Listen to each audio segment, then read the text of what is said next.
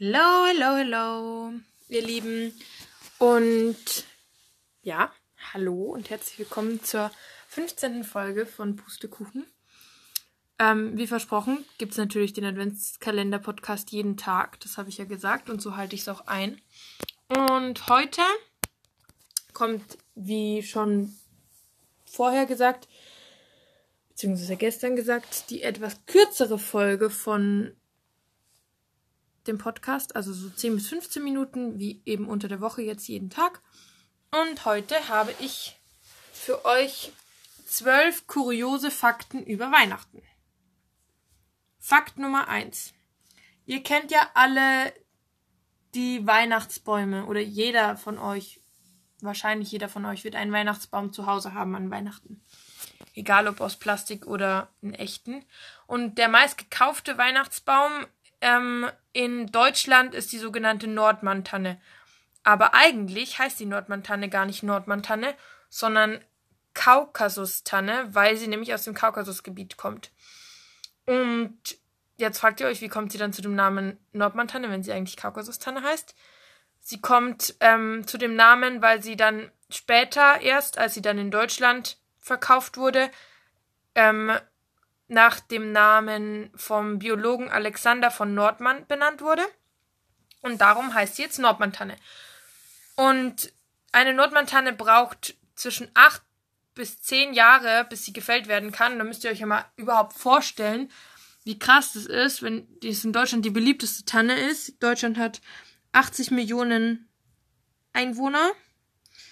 Ich kann jetzt nicht genau rechnen, wie viele Leute dann einen Christbaum kaufen von diesen 80 Millionen, aber wahrscheinlich doch etliche. Und dann auch noch die beliebteste, die Nordmantanne.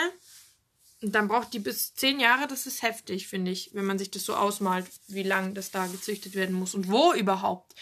Und wo ist eine gute Frage, da habe ich auch ein bisschen recherchiert. Und zwar weiß man mittlerweile, dass Dänemark mit den überhaupt größten Bestand an Nordmantannen ähm, hat, den es überhaupt gibt.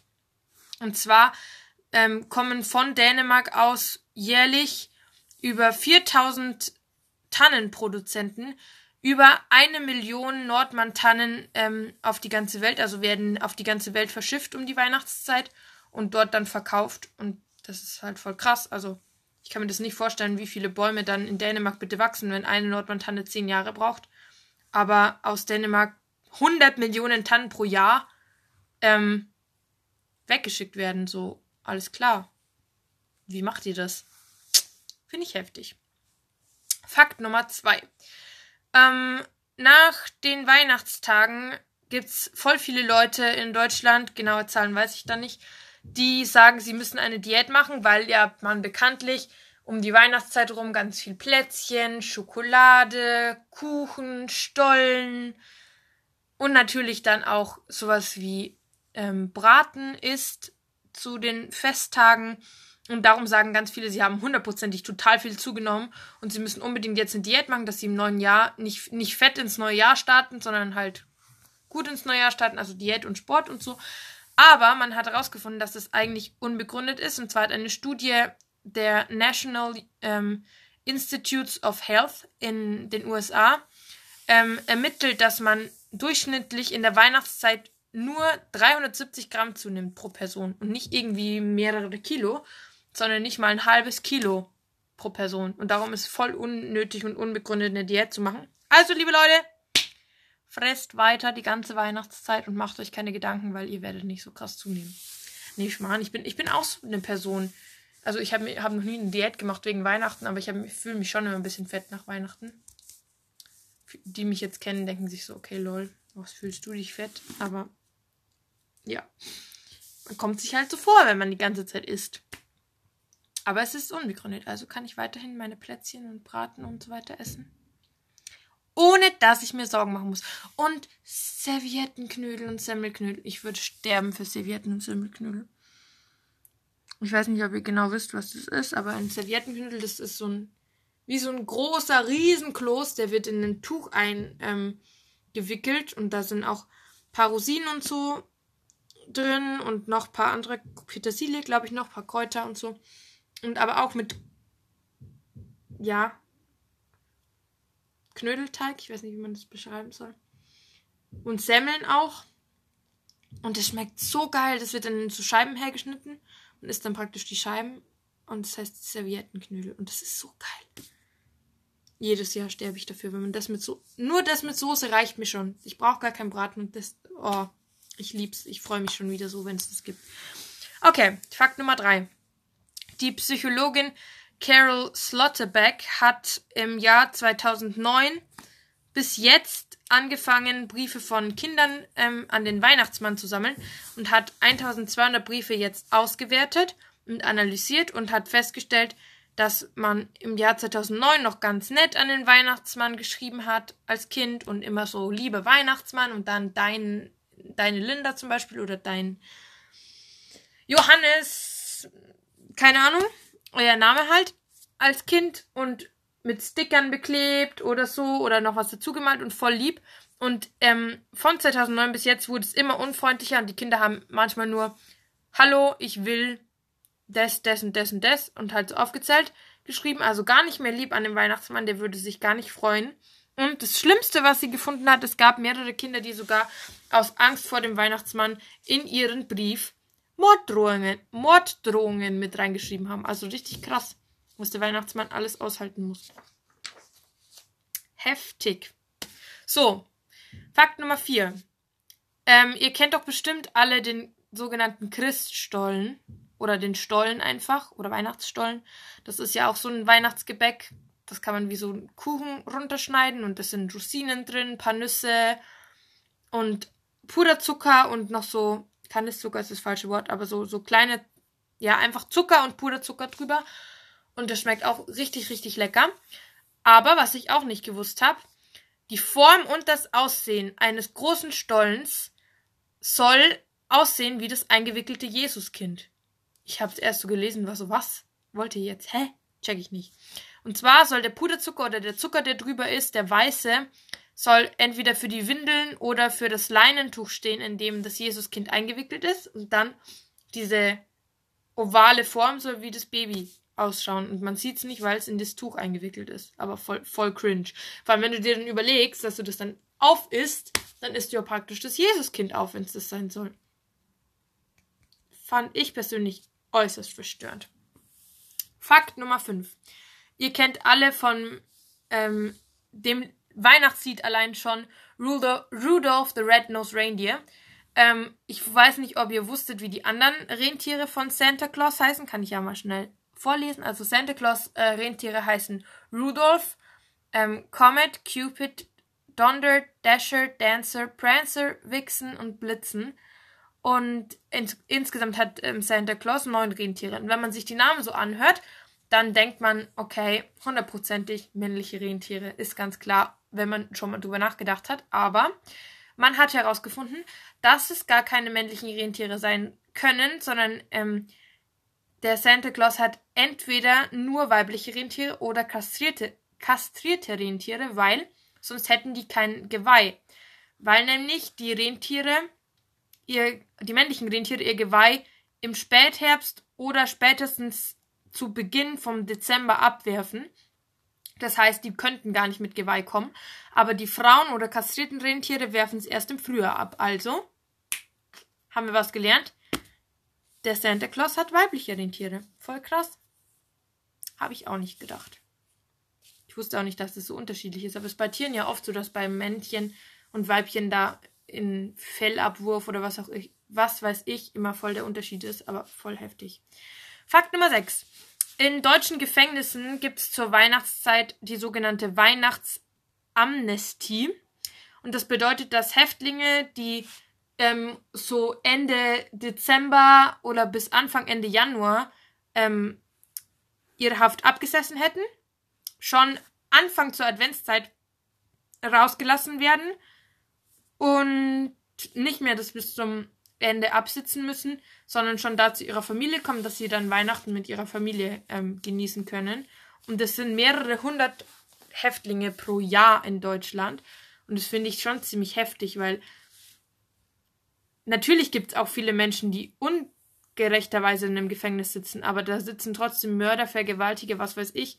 Und die kommen einfach zwei Monate früher raus und man hört ja immer wieder, dass man oft in Gefängnissen noch gewalttätiger wird, weil ja die Häftlinge gegenseitig sich irgendwelche Drogen unterschmuggeln oder Waffen oder keine Ahnung und die anderen Häftlinge na, schon Kontakt nach außen haben.